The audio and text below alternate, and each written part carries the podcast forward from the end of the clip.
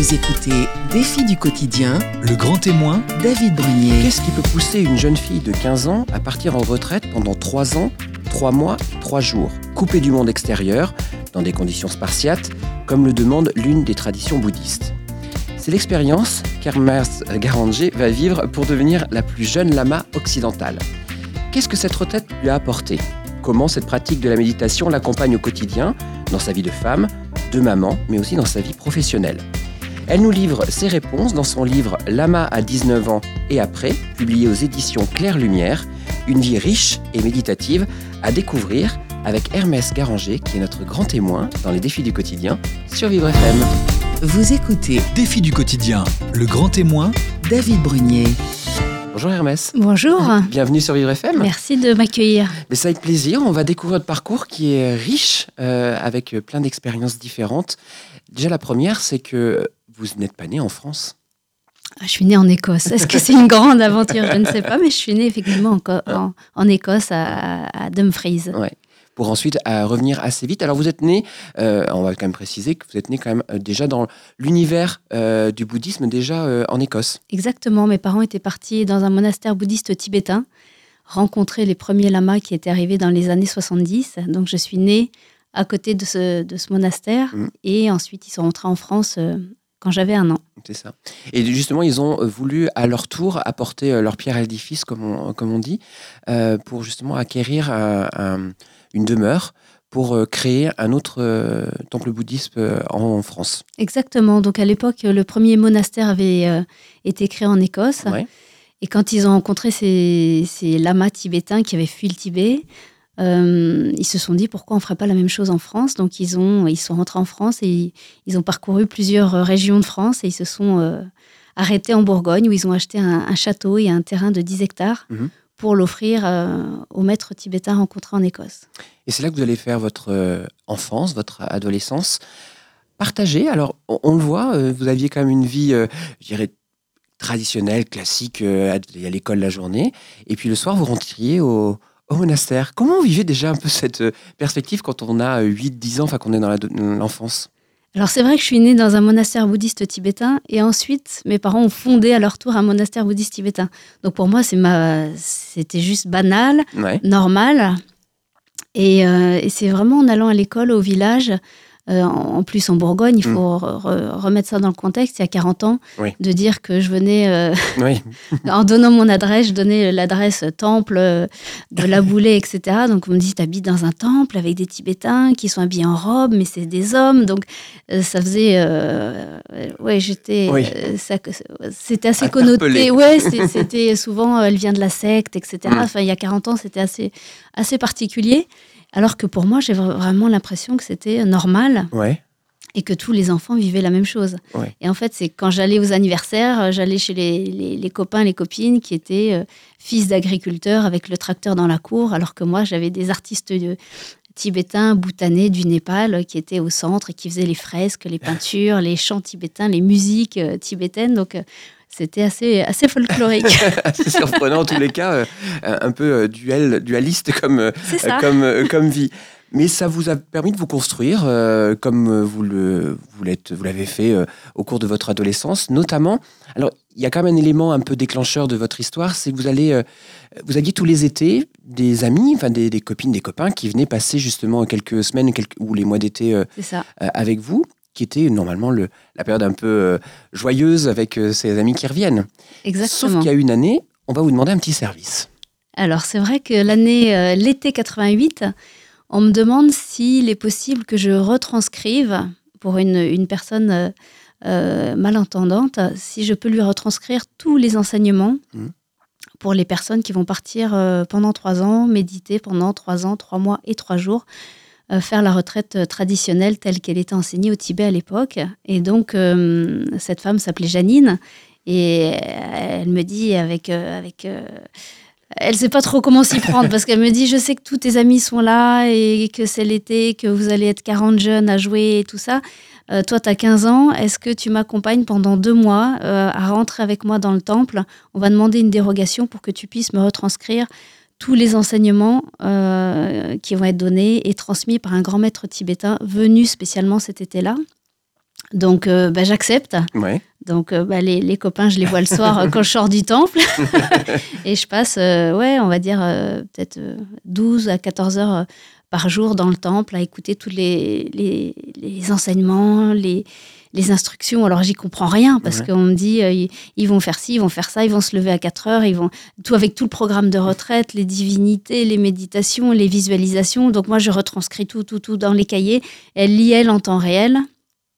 Et au bout des deux mois, euh, elle se désiste et elle dit que finalement, elle va pas partir en retraite de trois ans. Et donc, il reste une cabane. Et oui, mais surtout ce qui est assez incroyable, et c'est là où on rencontre votre personnalité euh, déjà bien affirmée à cette époque, c'est votre... euh, alors comment, comment vous le nommez? C'est un, la personne qui gérait le, Le lama? le lama Mhm. qui, vous, qui vous dit, bah, bah t'as qu'à venir toi. En gros c'est ça. Oui, en gros, c'est comme exactement, ça. exactement. Mais il dit, il reste une cabane. Est-ce que toi, tu veux prendre la place de Janine et faire cette retraite de trois ans? Alors moi, je dis oui tout de suite. Euh, une ado, comme ça, on propose une aventure. Waouh Enfin une aventure de 3 ans, 3 mois et 3 jours. Voilà. Et en, et en même temps, c'est vrai que étant né dans le monastère, je voyais les résidents du centre, donc que je considérais comme des oncles ou des Mhm. tantes, euh, qui partaient en retraite. Euh, c'était pas loin, hein, c'était dans Oui. la forêt, Oui. etc. Mais coupés du monde, qui sortaient trois ans après, bien, heureux, joyeux, avec une sérénité, une joie de vivre dans les yeux, dans le regard. Donc c'était euh, quelque chose. Voilà, je l'envisageais euh, pour plus tard, après, Ouais. après le bac. Et c'est vrai qu'à 15 ans et demi, euh, le lama me dit bah, écoute, il reste une, une cabane, il rentre dans quelques jours, est-ce que tu veux partir? Donc moi, je dis oui tout de suite parce que je sais que c'était Hmm. mon rêve, l'un de mes rêves. Et euh, puis après, il faut convaincre les parents. Oui. Alors, je crois que la maman ça a été assez rapide. Exactement. Le papa un peu moins. Plus difficile et par téléphone parce qu'il habitait à Paris. Oui. Et, et du coup, euh, c'est bizarre parce que je me suis dit il faut que je prévienne mon père alors qu'on m'avait déjà rasé les cheveux. Ah oui. Euh, J'avais les cheveux jusqu'en bas du dos, euh, rasé les cheveux, habillé en tenue bordeaux comme le, Ouais. les lamas, comme les lamas tibétains. Et je dis à ma mère, bon, moi, il faut quand même que je prévienne mon père. Mais ça m'est pas venu tout de suite avant de raser la tête et avant tout ça. C'était vraiment la, la petite, euh, la dernière chose à régler. J'ai oublié de faire un truc. Mais, alors, ce qui est quand même surprenant, c'est que vous allez être accepté, vous allez y aller. Mhm. Comment, au moment où les portes se ferment, parce que c'est ce qui se passe, hein, c'est-à-dire qu'on vous accompagne, vous allez tourner quelque part, je ne sais pas exactement, je ne visualise pas exactement comment c'est, mais euh, il y a un moment où la, séparation va se faire avec Exactement. votre famille. Euh, vous allez quand même, on rappelle, vous avez 15 ans passés. Mhm. Euh, comment une jeune fille arrive à, à prendre sur elle de cette rupture avec votre frère, parce que vous avez aussi votre frère, votre maman qui est proche de vous. Euh, c'était une évidence pour vous ou c'était quelque chose sur lequel vous avez travaillé Alors c'est vrai que le au revoir ou adieu, etc., ça a été très très rapide. C'est-à-dire que j'étais, euh, on, on était dix femmes à partir en retraite et je suis la première à être rentrée. Je suis rentrée dans l'enceinte et je me suis à peine retournée pour faire un petit coucou comme ça. Et c'est vrai qu'après mon père m'a écrit en disant mais tu nous as pas dit au revoir. Et je pense que ça aurait été peut-être plus difficile de, de m'arrêter, de les prendre dans les bras, de prendre mon petit frère dans les bras. C'est donc je me suis pas euh, attardée. Je me suis rentrée, les portes se sont fermées. Et après, je me dis, mais je suis là pendant euh, trois ans, je vais pas les revoir. C'est le contre-coup, il est venu Mm. après. Ouais. Euh, et puis en même temps, j'étais déterminée. Même si on m'avait dit, est-ce que tu es sûre ou pas, j'étais j'étais tellement sûre, j'étais certaine, j'étais sûre de moi. Puis au pire, qu'est-ce qu'il aurait pu m'arriver? Euh, J'étais en sécurité, dans une enceinte totalement fermée. Je compare un petit peu dans le livre au loft, à Love Oui. Story avec les barrières, les, les grandes palissades. Et finalement, j'étais peut-être plus en sé- sécurité en tant qu'ado Ouais. dans cette retraite, à méditer 14 heures par jour, Ouais. que partir au bout du monde avec mon sac à dos. Alors, si vous dites à des ados qui vont peut-être méditer 14 heures par jour, peut-être qu'il y en a, ça pourrait les effrayer. Effectivement, mais, Mais- je veux dire, le, le contexte, l'environnement, Oui. il pouvait rien m'arriver. Alors, euh, en tout cas, en termes de peur, j'ai eu aucune peur, euh, pas d'hésitation. Ouais. Et je pense que la détermination a, a pris le dessus à ce moment-là. Alors là, va rentrer quand même trois ans donc euh, dans cette retraite. Euh, on sent quand même que c'est pas non plus. Alors, je vais dire le mot, c'est pas le club med, qu'on soit bien Du clair. Euh, C'est-à-dire que vous allez avoir une petite chambre, enfin une Mhm. petite pièce, on va oui, dire, ça. de 9 mètres carrés, si Oui. souvenirs sont bons. Exactement. Euh, et la première mauvaise surprise quand même que vous allez avoir, c'est que vu qu'elle était une des dernières à être mise en place, en gros, vous n'avez pas le chauffage. Elle n'est pas isolée, il n'y a pas de chauffage, il n'y a rien. Et on est en Bourgogne. Et on est en Bourgogne et l'hiver va arriver. et Parfois, il fait moins, moins, moins, moins 28. ouais. Et, et c'est vrai que les conditions étaient rudes. J'habitais dans 9 mètres carrés Euh, il faut savoir qu'on dort assis. Oui. Dans une petite euh, caisse de méditation, une caisse en bois. Donc, on a juste une petite planche pour poser un texte tibétain la journée. On enlève la planche le soir et qu'on remplace avec une couverture ou une couette pour dormir, mais tout en restant assis en tailleur. Donc, c'est vrai qu'on est 14 heures par jour assis en posture de méditation. On garde cette posture pour dormir. Donc, c'est quasiment euh, 23 heures sur 24 Ouais. Euh, dans la même position, 7 jours sur 7, et pendant 3 ans, 3 mois, 3 jours. Donc le rythme, il est, euh, il est fou, quoi. Si, Ouais. De se dire. euh, alors peut-être qu'heureusement que je ne savais pas tout ça avant, pas précisément. Ouais. J'avais pas mesuré peut-être la difficulté de cette posture, de cette position, de dormir comme ça. Et puis le fait d'être jeune, je pense que je me suis adaptée très très vite. Ouais. Ça a été une, une- une grande force, je pense. Et en même temps, on sent que les, les autres femmes qui étaient avec vous, euh, les neuf autres, Mhm. euh, vous ont prise comme leur égal. C'est-à-dire qu'on n'a pas, elles n'ont pas materné, elles n'étaient elles pas là pour vous materner de toute Jamais. manière. Mm. Et vous avez suivi, vo- suivi votre parcours, alors, en échangeant avec certaines évidemment, mais, mais c'est vrai que ça a été aussi votre un apprentissage de la vie, quelque part, parce que vous avez appris à cuisiner pour vous-même, ce qui n'était pas votre fort, j'ai cru comprendre au tout départ. Ouais, je pense qu'aucun ado, euh, à part faire des pâtes, oui, c'est ça. Mais du coup, vous êtes, vous êtes adapté, vous avez euh, suivi les, les préceptes, puisqu'il y avait quand même aussi une, une discipline à avoir en termes de, de choses à, à découvrir, à apprendre. La méditation, vous le dites 14 heures par jour. c'est ça. Vous parlez même de douleurs parfois au début un peu physiques. hein. Vous parlez de la première qui est la pros- euh, Les prosternation, prosternations, oui. où là, vous devez en faire un certain 100 000. nombre. Ouais. Voilà, donc euh, j'arrête le mot 100 000. Ouais, ouais. Et vous, physiquement, vous, vous- à un moment, ça vous fait un petit peu mal, mais vous tenez bon. Exactement. Mais c'est vrai que le programme, il est traditionnel, tel qu'il était enseigné au Tibet à l'époque, tel qu'il est enseigné en Inde dans les monastères tibétains. Et donc, il n'y a pas de dérogation en disant ben, les Occidentaux, on va Mm. faire euh, 8 heures au lieu de 14, Ouais. ils vont dormir allongés alors que nous, c'est assis, etc. C'est à l'identique. Euh, et c'est le cursus pour devenir lama. Ouais. Donc, c'est bien qu'on ne déroge pas à la règle et qu'on fasse tel que c'est enseigné euh, à la source. quoi. Exactement. Et, et le fait d'être jeune, on m'a pas dit. Alors, la seule chose qu'on m'a dit, c'est euh, comme euh, tu as 15 ans et demi, on peut te, tu peux sortir au bout d'un an. Donc, le maître de retraite qui nous a fait rentrer euh, m'a dit, et a dit surtout à mes parents qui étaient un peu plus anxieux, euh, je reviendrai en France dans un an et je, pose, je rentrerai au centre de retraite et demanderai euh, à votre fille si elle veut sortir ou pas. Donc, quelque part, moi, j'avais ce poids en moins sur Mm. mes épaules de me dire, waouh, je suis là pour trois ans. Même si, dans ma tête, c'était C'est une clair. certitude. Mm. Mais je pense que le regard de l'entourage, les parents, de, ils s'inquiétaient certainement moins de se dire bon, on la revoit peut-être dans un an, Ouais.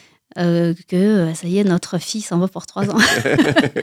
en tous les cas, vous allez donc euh, méditer au moins pendant 14 heures, même si ça va être beaucoup plus, on le voit, Mhm. pendant 3 ans, 3 mois et 3 jours.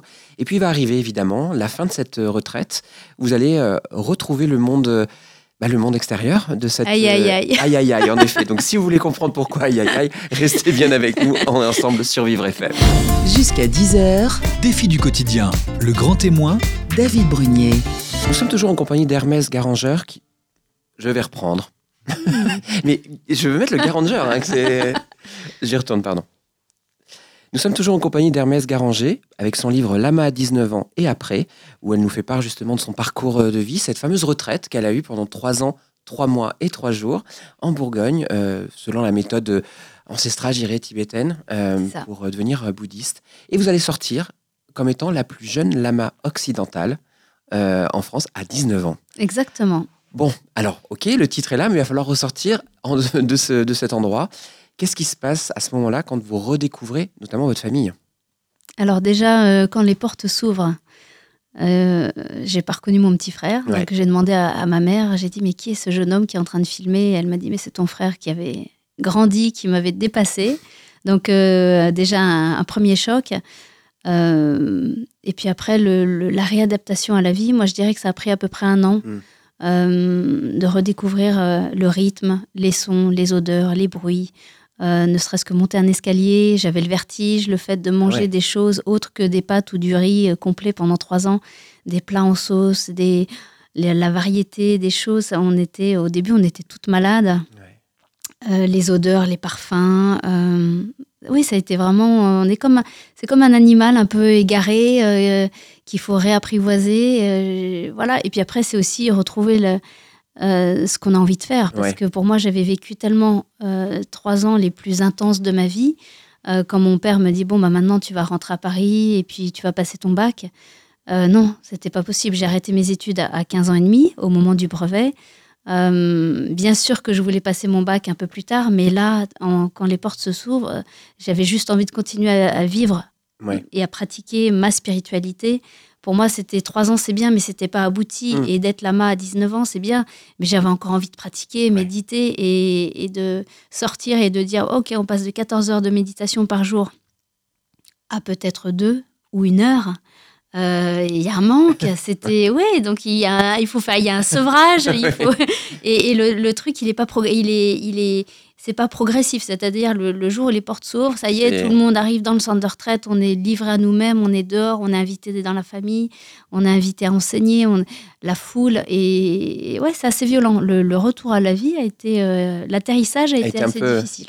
Alors justement, une des questions, je pense que pas mal de gens se posent c'est de se dire qu'est-ce que c'est que la méditation en fait Parce que c'est vrai qu'on parle de méditation, vous avez médité 14 euh, heures, euh, au minimum 14 heures mhm. pendant plus de 3 ans. Qu'est-ce que c'est concrètement? Est-ce que vous pouvez nous donner une, idée de ce que c'est euh, pour ceux qui n'ont peut-être jamais abordé le sujet de la méditation par exemple? Alors c'est vrai que le mot tibétain pour dire méditer, on dit gomme, ça veut dire entraîner, entraîner son esprit. de la même manière qu'un athlète va entraîner son corps, un méditant ou un lama, lui, va entraîner son esprit. C'est une chose qu'on fait jamais ni à l'école, ni chez soi, ni en famille. On n'a aucune euh, transmission pour entraîner son esprit. Et donc la méditation, la méditation sert à entraîner son esprit, euh, à, développer des nouvelles perspectives, à voir la, vie ou les circonstances de la vie d'une manière différente, avec plus de recul, de hauteur, sous différents angles, euh, à analyser ses émotions, à travailler avec, à les canaliser, à les transformer. Euh, la méditation, ça sert aussi à développer des, valeurs qu'on a en nous, mais qu'on a peut-être enfouies euh, depuis l'enfance.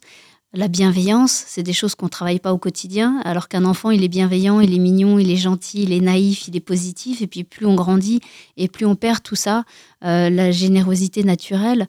Donc à travers la méditation, en retraite, on fait à peu près 200 pratiques de méditation différentes, et il va y en avoir une qui, euh, qui va être axée sur la bienveillance. Donc pendant un mois, on va méditer que sur la bienveillance. Pendant 15 jours, ça sera sur la générosité. Euh, un autre moment, ça sera sur la concentration, etc. etc. Donc, euh, méditer, pour moi, c'est vraiment entraîner son esprit. Quand on sort de retraite, on sort avec 16, 600 heures de méditation au compteur. Et, je fais souvent le parallèle avec un virtuose en disant qu'un musicien, il est virtuose après avoir passé 10 000 heures avec son instrument. Et c'est vrai que quand on sort de retraite avec 16 000 heures de méditation euh, au compteur, on se dit physiquement, rien ne se voit. En apparence, on n'a pas de talent. Donc, c'est difficile de, de, percevoir la méditation chez quelqu'un. Et après, la méditation, c'est aussi quelque chose qui doit se transposer dans la vraie vie. C'est-à-dire d'être bien et paisible, serein quand on est assis sur un coussin mais que dans la vraie vie, on est une ordure, ben, pour moi, c'est pas la méditation, elle n'est pas intégrée. Par contre, si d'avoir développé la générosité et après la séance de méditation, naturellement, on a envie d'aider les autres parce qu'on est comme ça. Il y a aucune, il faut pas qu'il y ait de rupture entre la méditation et la vraie vie. Sinon, pour moi, euh, la méditation, c'est simplement un moment de détente. Et, ce qui est le plus dur, c'est de prolonger cet instant de méditation dans la vraie vie, quelles que soient les circonstances, face à l'agressivité, l'adversité, la méchanceté, de rester dans un état d'équilibre et de stabilité. En tous les cas, vous pourrez lire encore plus en détail votre livre pour évidemment avoir d'autres informations et d'autres réponses aussi, peut-être à vos questions. Et puis, donc, on, on disait, vous êtes arrivé à Paris il y a quelque chose qui ne va pas, qui ne vous convient pas complètement euh, cette année que vous passez ici. Vous avez décidé de continuer à méditer, mais en allant notamment en Inde. Oui. Ça a été un, choix évident de partir en Inde et quel était votre but premier de partir là-bas? Alors, comme tous mes maîtres tibétains vivent maintenant en exil euh, en Inde, mm. C'est vrai qu'à la sortie de retraite, euh, après avoir fait le tour de la famille pendant trois mois, hop, je suis partie en Inde. parce que j'avais envie d'aller voir mes maîtres, euh, j'avais envie de continuer de méditer, continuer de m'habiller comme j'étais habillée pendant trois ans. Et c'est vrai qu'à Paris, habillée en lama euh, dans le métro, euh, c'était un peu compliqué. Méditer euh, 10 heures par jour dans un appartement, c'est pas pareil que dans les monastères en Inde. Donc c'est vrai que je suis partie au début trois mois en Inde. Et puis après, je suis revenue euh, deux mois pour travailler un petit peu, garder des enfin, babysitters, garder des bébés, etc. Et hop, je repartais six mois. Dès que j'avais plus de visa, je revenais un mois, je repartais, etc. Donc tout cumulé, je suis restée trois ans en Inde comme ça après la retraite. Et c'est vrai qu'à ce moment-là, on vous a demandé un petit peu de. Vous étiez peut-être prête à enseigner mhm. et euh, vous êtes dit non, euh, je ne suis pas encore complètement prête, il faut que je, je me confronte à la vie, la vie active, à la vie euh, que la plupart des gens ont. et vous allez décider de le faire en revenant à Paris. Et c'est là où on retrouve votre, votre, votre personnalité, c'est cette capacité à se dire bon, bah j'y vais, je mhm. fonce, on verra bien ce qui se passe. Alors qu'est-ce qui se passe justement? Parce que vous allez quand même avoir un diplôme, vous allez passer un premier diplôme, un DAEU, si, euh, ça, exactement. à, l'université de la Sorbonne. Ouais, c'est l'équivalent du bac. Donc euh, quand je reviens en France, j'ai 22 ans. Et bah, j'avais fait une promesse à, mon père donc, de passer le, bac, donc j'y suis allée. Et effectivement, euh, j'ai passé mon DAEU en 10 mois, que j'ai eu avec mention. Et là, je me dis, bah, la méditation m'a vraiment aidé de passer de, du, ouais, on va dire troisième au, bac directement, de rattraper seconde, première et terminale en dix mois. Et j'ai mis tout ça sur le, les bienfaits de la méditation. Ça mmh. m'a donné une certaine, bah, bien sûr la détermination, mais la concentration, de rester focus, de savoir pourquoi je fais les choses, pourquoi je faisais ça. Donc j'ai passé ça et puis après j'ai intégré une société de production audiovisuelle. Euh, euh, à Paris. À Paris. Euh. là, encore une fois, mais c'est, vous allez avoir un premier entretien, enfin pour, pour avoir un job. Vous dites que oui, tout va bien, vous allez pouvoir gérer toute la situation, il n'y a pas de problème. Vous sortez de, de, l'entretien que vous avez eu, on vous attend euh, le lundi ou je ne sais quel jour. Et en fait, vous connaissez pas vraiment. Ah non, j'ai jamais travaillé de ma vie. J'ai jamais, jamais allumé un, ordinateur de ma vie, jamais travaillé. Et, c'est vrai qu'à l'entretien, on, me dit, euh, vous savez faire ci, Excel, PowerPoint. Et... Oui, bien sûr, bien sûr. J'avais jamais, jamais, jamais fait ça. Et donc c'est vrai que j'ai passé le week-end ah euh, chez mon frère euh, qui me montre comment on allume une tour, comment on fait ci, comment on fait ça. Et, le premier jour, euh, quand je suis arrivée le lundi matin, ça a été catastrophique. c'était, mais c'était, c'était horrible. Je l'appelais toutes les deux secondes, j'allais me cacher dans les toilettes. Ils m'ont demandé de faire ci, comment on fait ça. Il faut ah, ramène le truc. Donc je ramenais le boulot le soir, on faisait ensemble. Mais c'était n'importe quoi. Mais je me dis, oui, je vais dire oui, on verra bien si. Et, et en fait, c'est toujours, je me réfère toujours à la retraite. Je me dis, si j'ai fait cette, j'ai réussi à faire cette retraite, je peux faire ça. Ouais. Et donc, quand on m'a proposé le poste à la télé, j'ai dit Ok, bah, si j'ai réussi à faire la retraite, travailler à la télé, bien sûr, mais bien sûr. Alors, c'est un peu antinomique de dire ça, mais c'est vrai que de, ou de voir les deux choses, mais c'est vrai qu'avoir euh, un, un, cursus de méditation, de quelque chose de, voilà, de posé, et la télé qui semble un peu les opposer, c'est la première image qu'on peut avoir. Moi, quand j'ai mhm. vu votre parcours, j'ai dit Oh là, c'est quand même un virage à 180 degrés. Finalement, on se rend compte que non, euh, pas, tant que ça. Et euh, c'est quand même par votre expérience que vous allez vous allez en profiter, vous dites que vous allez finalement trouver un équilibre entre les deux. C'est ça. Euh, en fait, je, dis que je suis passée de la méditation à la télévision, tout en gardant bien sûr la méditation. Euh, en général, c'est plutôt l'opposé. Les gens, ils, claquent tout et ils arrivent vers la méditation. Moi, j'ai fait le parcours un peu inverse, tout en gardant la méditation. Et c'est ce que je vous disais tout à l'heure, c'est de, de, méditer, c'est réussir à, à s'adapter à quoi qu'il se passe, de rebondir avec les situations. Et donc pour moi, euh, à partir du moment où j'intégrais le, milieu de la télé, euh, c'était aussi à moi de m'adapter, mmh. euh, comme je l'ai appris, comme j'ai entraîné mon esprit, et de m'adapter à ce qu'on va me dire, ce qu'on va me montrer, ce qu'il faudra faire. voilà, donc, et puis je, après, c'est à moi de trouver aussi les points positifs. et ce que j'ai trouvé de positif, c'était le mot qui relie la méditation à la télévision, pour moi, c'est la créativité. Et c'est vrai que le fait de méditer, ça développe énormément de créativité. Et je suis frustrée de rester assis sur mon coussin, à avoir plein d'idées de, créativité et de pas pouvoir l'utiliser mm. ou faire ce que j'ai envie de faire. Et j'ai trouvé que dans le milieu de la télé, dans lequel je suis arrivée encore, on va dire un peu par hasard, euh, bah, quand on voit qu'on a 800 000 euros pour faire deux heures d'émission, on peut être créatif. et, pas que. En effet. Alors, il y a, y a, ce monde-là, évidemment, la vie professionnelle, mais il y a aussi euh, la vie de femme qui, mhm. va aussi, euh, qui va aussi évoluer, puisque vous allez. Euh, alors, vous allez avoir une, une première histoire, pas forcément. On va dire heureuse, mais qui va être quand même un peu, euh, qui va pas vous remplir de, de joie. En tous Un les peu cas. chaotique. Un peu chaotique. On peut le dire. C'est le mot que j'allais dire, ce que j'allais chercher. Mais oui. Non, non, j'assume. mais, euh, mais en même temps, je voulais pas non plus mettre le côté négatif, parce qu'on voit quelque part que vous avez décidé d'en tirer aussi les- des choses positives. C'est-à-dire C'est que vous ne, vous ne restez pas, et on, on le voit très bien, c'est de votre livre à chaque fois, mais que toute expérience, alors qu'on pourrait la voir de façon très négative, en disant j'ai perdu 10 ans de ma vie avec Mhm. euh, cet homme ou cette femme, peu importe, vous non. Vous Non, j'ai dit euh, que de cette mésaventure, je garde que l'aventure. Ouais. Et j'ai pas envie de garder de choses négatives. Après, chacun euh, met ce qu'il veut dans les tiroirs de, de sa vie. Ouais. Moi, j'ai pas envie de remplir ma vie avec euh, de choses négatives et j'ai pas envie de remplir les tiroirs de négatifs, sinon il Ouais. y a plus de place pour le positif. Donc du coup, je me dis bon bah ça, euh, bah, on- au moins je parlais tibétain avec lui. Il venait d'Asie, donc on parlait ensemble tibétain. Et puis c'était à moi de, de- c'est à moi de trouver les- les- le côté positif. Comme ça, j'ai jamais aucune amertume par rapport à ce qui s'est passé dans ma vie.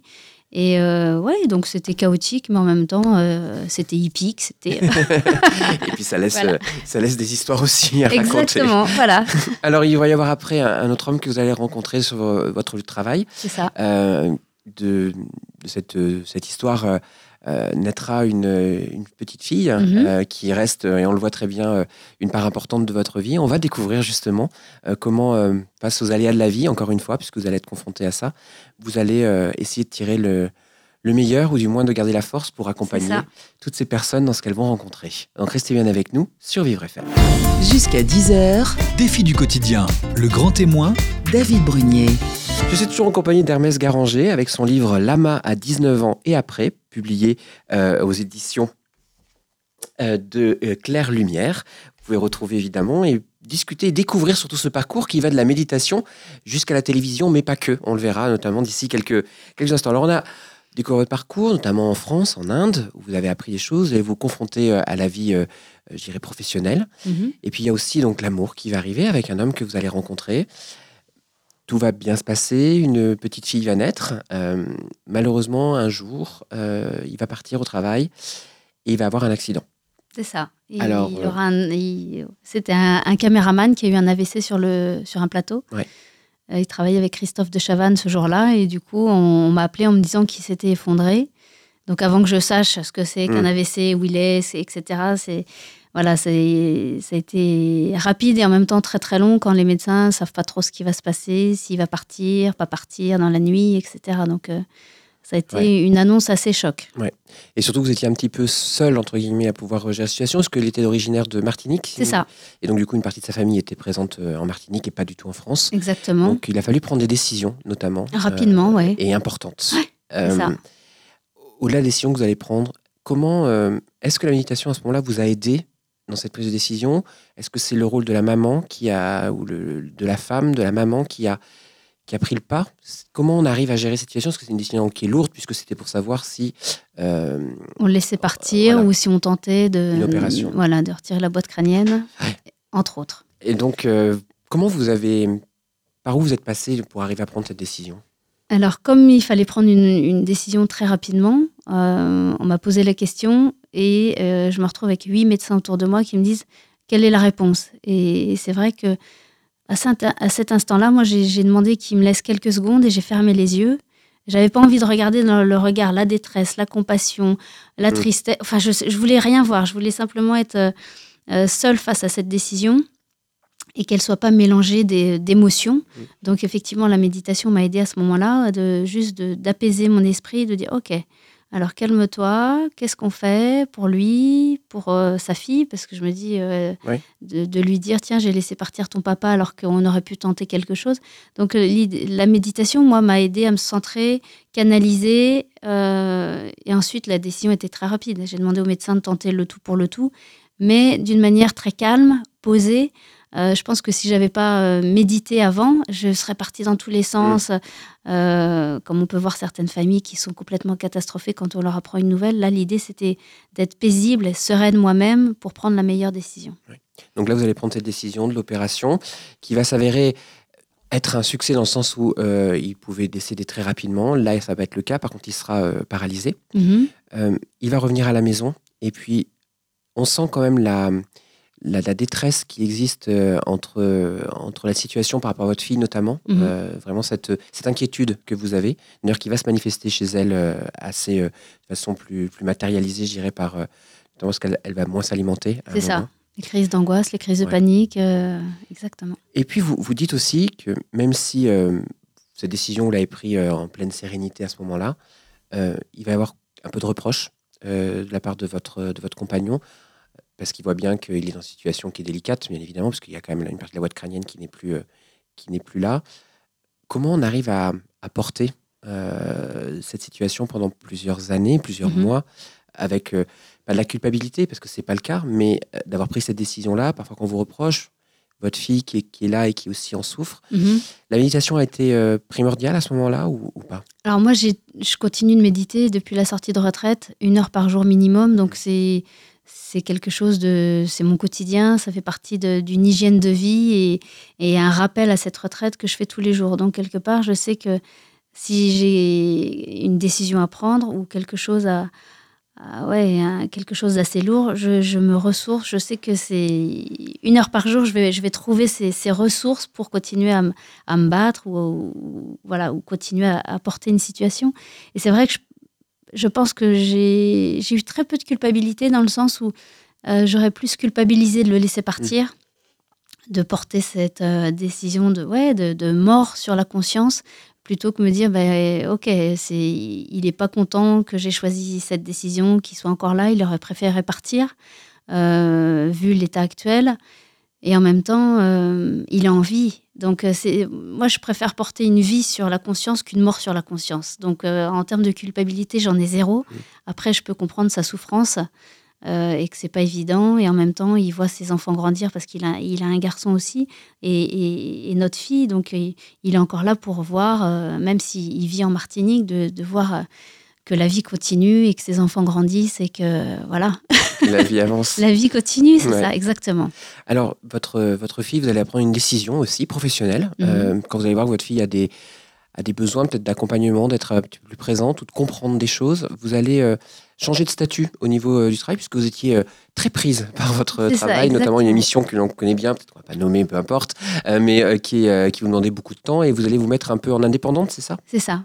Alors, le but, c'était pour, c'était quoi en fait, à ce niveau-là? Alors, en fait, c'est vrai qu'après l'AVC, quand il est rentré à la maison, je m'en suis occupée pendant des, des longs mois. euh, euh, S'occuper de quelqu'un d'hémiplégique, changer les couches, etc., faire les soins, les piqûres, alors qu'on n'est pas infirmière. Oui. Déjà, euh, moi, ça me demandait énormément de, de force, d'investissement. En parallèle, j'avais ma petite qui avait trois ans, donc je passais des couches de ma fille à celles de son père, euh, tout en travaillant à la télé. Donc pour moi, ça a été un, le rythme a été euh, assez, assez dur à porter, mais il fallait le faire. Donc euh, voilà, je l'ai fait. Euh, ma fille, après, a eu le, le contre-coup. Elle s'est rendue compte des séquelles de son père, qui ne remarcherait plus, qui la prendrait plus dans les bras, qui était complètement euh, ouais, hémiplégique, qui voit plus d'un œil, etc. Donc euh, je pense qu'une petite fille à qui on dit, euh, la psy lui a dit, il faut accepter. Mhm. Et, et elle, voilà, moi je trouve que accepter, c'est difficile de dire à un enfant à 3 ans, bah, accepte que ton père soit comme ça, euh, alors qu'il avait des, des- voilà, plein, de, plein de choses sur la tête, euh, un physique assez, assez changé quand même. Oui. Euh, donc c'est après, après l'AVC et son papa, c'est elle que j'ai dû accompagner encore récemment euh, avec euh, effectivement des crises d'angoisse, de, de peur. elle pense à la mort très souvent parce qu'en fait elle a vu son papa partir au, au travail et puis il est jamais revenu comme Mm. il était parti. Donc je peux comprendre que ce soit traumatisant pour Ouais. un enfant. Et donc c'est vrai que comme je travaille à temps plein sur des émissions de télé où je partais très très tôt le matin, je rentrais, ouais, on va dire à 1h du matin en, en fin de- d'enregistrement. Ma mère, elle, s'est occupée de, ma fille, donc elle, elle habitait à la maison pendant un an. Et puis à un moment donné, j'ai dit est-ce que je sauve euh, Il faut sauver ma fille parce qu'elle a arrêté de manger, ou est-ce que je continue à travailler? Puis c'est là, le, le choix, il s'est fait, euh, ça a été radical. J'ai dit ok, j'arrête. euh, maintenant, il faut que je reconstruise ma fille. Après avoir reconstruit son papa, ça va être la petite. Ouais. Et moi, par la même occasion, ouais. Exactement. Et puis, du coup, j'ai décidé de monter une société de production et d'événementiel, de travailler à la maison, de plus la mettre à la cantine, de m'en occuper, etc. Donc, le, le chemin a été euh, très, très long, laborieux, mais, euh, mais elle va super bien maintenant. c'est ça. Donc, comme quoi, une décision qui finalement a porté ses fruits comme. euh, Ah, au-delà de ça, de exactement. Alors, il y a quand même, on voit votre esprit aussi de curiosité. On parle de créativité, euh, notamment par la méditation, mais aussi de la, la, curiosité de comprendre les choses. Vous allez être attiré assez rapidement par un autre euh, univers, domaine.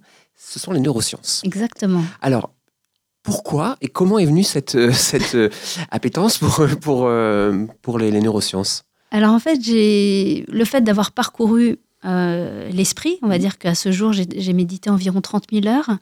Et je me dis, OK, j'ai fait le tour de l'esprit, même si on fait, on n'en fait jamais le tour et que c'est infini. Et je me dis, OK, il n'y a pas que l'esprit. Euh, contrairement à d'autres personnes qui diraient qu'ils font que du sport et qui pensent qu'il n'y a que le corps, mmh. euh, moi, c'était, j'étais focus sur l'esprit. et après, je me suis dit, mais comment fonctionne le cerveau? Euh, Qu'est-ce qui commence? Qu'est-ce qui finit? Comment c'est lié? Parce que l'esprit, on ne peut pas le définir. On ne sait pas où il est, etc. Et euh, c'est vrai qu'encore avec un concours de circonstances, j'ai travaillé sur une émission de, coaching avec un, expert en neurosciences. Et puis finalement, on est devenus amis. Et puis finalement, j'ai intégré son, institut des neurosciences où j'ai passé mon master. Et c'est là où j'ai compris, j'avais à cette époque-là, j'avais besoin de comprendre le fonctionnement de ma fille. En disant pourquoi la peur, comment calmer la peur, comment... Parce que asseoir un enfant et lui dire vas-y médite, euh, il n'y a pas que la méditation comme méthode. Et moi, j'avais besoin de comprendre dans son petit cerveau de petite fille de 7 ans, 8 ans, 9 ans, 10 ans, etc., avec l'évolution de la construction du cerveau, comment elle fonctionne, à quoi elle réagit, à quel mot, comment je formule les choses. Est-ce qu'il faut que je sois patiente? Est-ce qu'il faut que je persiste? Est-ce qu'il faut... J'en sais rien. Donc moi, j'avais besoin d'apprendre. Et plutôt qu'apprendre à travers des séances chez un psy, à écouter ce que le psy allait lui dire, et moi, j'avais vraiment besoin d'aller vers l'intérieur et d'aller fouiner et savoir comment, euh, comment parler à cette petite fille, comment la rassurer, comment lui montrer que, OK, son papa, il a eu un souci, mais moi, je suis là et, qu'elle arrête de vivre dans l'insécurité. Euh, donc finalement, j'ai passé ce master en, neurosciences appliquées et je trouve que les deux s'imbriquent parfaitement. C'est-à-dire que euh, l'esprit et le cerveau vont, vont, parfaitement bien ensemble, travaillent forcément ensemble. Et, euh, et du coup, maintenant, je fais des, des journées d'ateliers méditation et neurosciences, c'est-à-dire que j'imbrique les deux et pour, pour accompagner les gens en tant que lama d'un côté ou coach ou, accompagnant, on va dire, euh, d'expliquer aux gens pourquoi ils réagissent comme ça et comment apporter de la stabilité dans leur vie. Parce que prendre conscience, c'est bien, mais si derrière, il n'y a pas la méditation pour asseoir cette décision ou avoir envie de changer de vie, avoir envie de faire ci, atteindre tel objectif, si on n'assoit pas la stabilité de l'esprit, euh, le cerveau, lui, va continuer à vagabonder, à voir, ah, il veut, il veut ci, il veut ça, puis il va voir autre chose. Ah, je vais faire une nouvelle formation, puis je vais changer de boulot. Et s'il n'y a pas la stabilité en parallèle, ben, à aucun moment on arrive au bout de l'objectif. Donc, euh, pour moi, c'est les deux vont ensemble, et j'essaye d'accompagner comme ça les gens euh, avec l'esprit et le cerveau. D'ailleurs, vous avez même été un cobaye. Vous-même vous appelez cobaye. C'est ça. On peut le dire, entre le lama, le cobaye. Pour l'INSERM à Lyon, vous avez vous avez servi de, cobaye pour essayer de comprendre euh, qu'est-ce que la méditation pouvait apporter euh, en observant justement les réactions de, notre cerveau. Alors, on va pas le détailler, on va laisser les gens le découvrir parce qu'il y a plein de choses qu'on apprend. Et moi, j'ai quand même un sujet que j'aimerais euh, aborder avec vous, c'est le business, et vous en parlez dans votre livre d'ailleurs, c'est mm. le business de la méditation. Aujourd'hui, on entend beaucoup de choses. C'est très à la mode, la méditation. Beaucoup trop. Voilà. Au sens, mais au sens, je pense que c'est au sens pas vulgaire, mais au niveau au sens large, mais pas vraiment la méditation comme vous, vous l'entendez ou comme vous, vous l'avez vécu sûrement. Euh, est-ce que aujourd'hui la méditation, on sait, on sait que ça a des bienfaits, mhm. on est certain, mais quand on nous annonce des... J'ai beaucoup aimé la méditation pour arrêter de fumer. Mhm, concrètement, c'est pas vrai. Ah non, c'est n'importe quoi. bon, soyons clairs. Non, non, la, méditation, on va dire que dans le bouddhisme tibétain, on peut méditer, par exemple, il y a une pratique, c'est euh, reconnaître le précieux corps humain, la précieuse existence humaine. C'est-à-dire qu'on en prend conscience et tous les matins, on se réveille en disant Waouh, je suis encore en vie, je respire, je suis vivante, je suis en forme, je suis en bonne santé. Donc, de prendre conscience du précieux corps humain, peut-être que là, on aura un déclic à se dire Et si j'arrêtais de fumer? Hmm. Mais méditer, fermer les yeux pour dire ah là cette cigarette, c'est mon ennemi, ta ta ta, etc. Ça n'existe pas. Donc moi, nous, ça nous fait rire. Enfin moi et, pas, pas, pas, je suis pas toute seule à rire. Quand j'en parle avec les, maîtres tibétains, euh, souvent ils disent mais qu'est-ce qu'ils ont fait les occidentaux avec cette euh, sagesse ancestrale? Euh, ces, ces pratiques authentiques qui remontent à, à l'époque du Bouddha, il y a plus de 2500 ans. Et puis là, tout d'un coup, en France, c'est à la mode depuis 2-3 ans. Et méditer pour ci, pour ça, la libido, grossir, maigrir. Enfin, et, et dans tous les magazines, on voit ça. Et je me dis, mais c'est n'importe quoi. Alors, je pense que c'est une mode. Euh, en ce moment, c'est la méditation. Après, il y a eu le coaching, il y a eu l'hypnose, il y a eu ceci. Euh, c'est par mode. Donc, Ouais. je pense qu'après, on va, euh, la méditation va peut-être passer son tour à une autre discipline.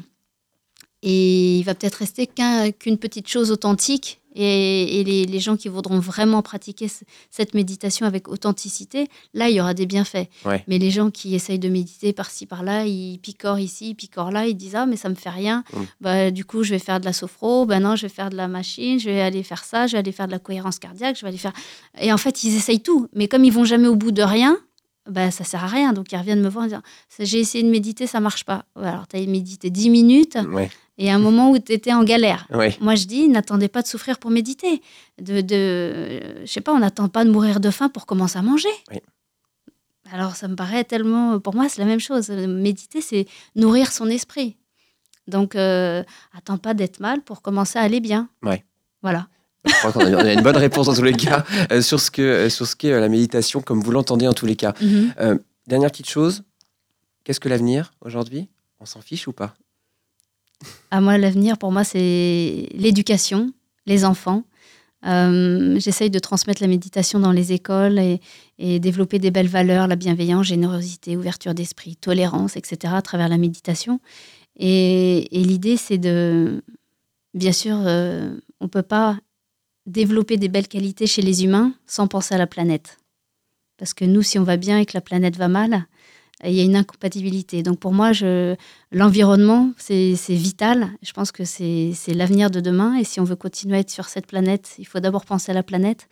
Et en même temps, les enfants, c'est l'avenir de demain aussi. Donc pour moi, l'en- l'environnement et les enfants, euh, si on travaille en, parallèle sur, les deux pôles, euh, je pense que l'avenir de demain peut être exceptionnel. D'ailleurs, je, on va peut-être terminer par là, mais je crois que le Dalai Lama avait euh, dit une phrase qui était assez, euh, assez, euh, assez marquante, c'est que si tous les enfants, alors peut-être que vous la- nous la direz mieux que moi, parce que c'est si tous les enfants, on leur apprenait la bienveillance, on et a- la méditation dès l'âge de 8 ans, voilà, en une génération, on supprimerait la violence. ce serait chouette, non? Ben, ça serait génial. Eh ben, je vous conseille en tous les cas de lire le livre de Hermès Garanger, Lama à 19 ans et après, publié aux éditions de Claire Lumière. Merci beaucoup Hermès d'avoir été avec nous. Merci infiniment. Et puis on vous dit peut-être à très bientôt et bonne continuation surtout. Merci à vous. Au revoir. Au revoir.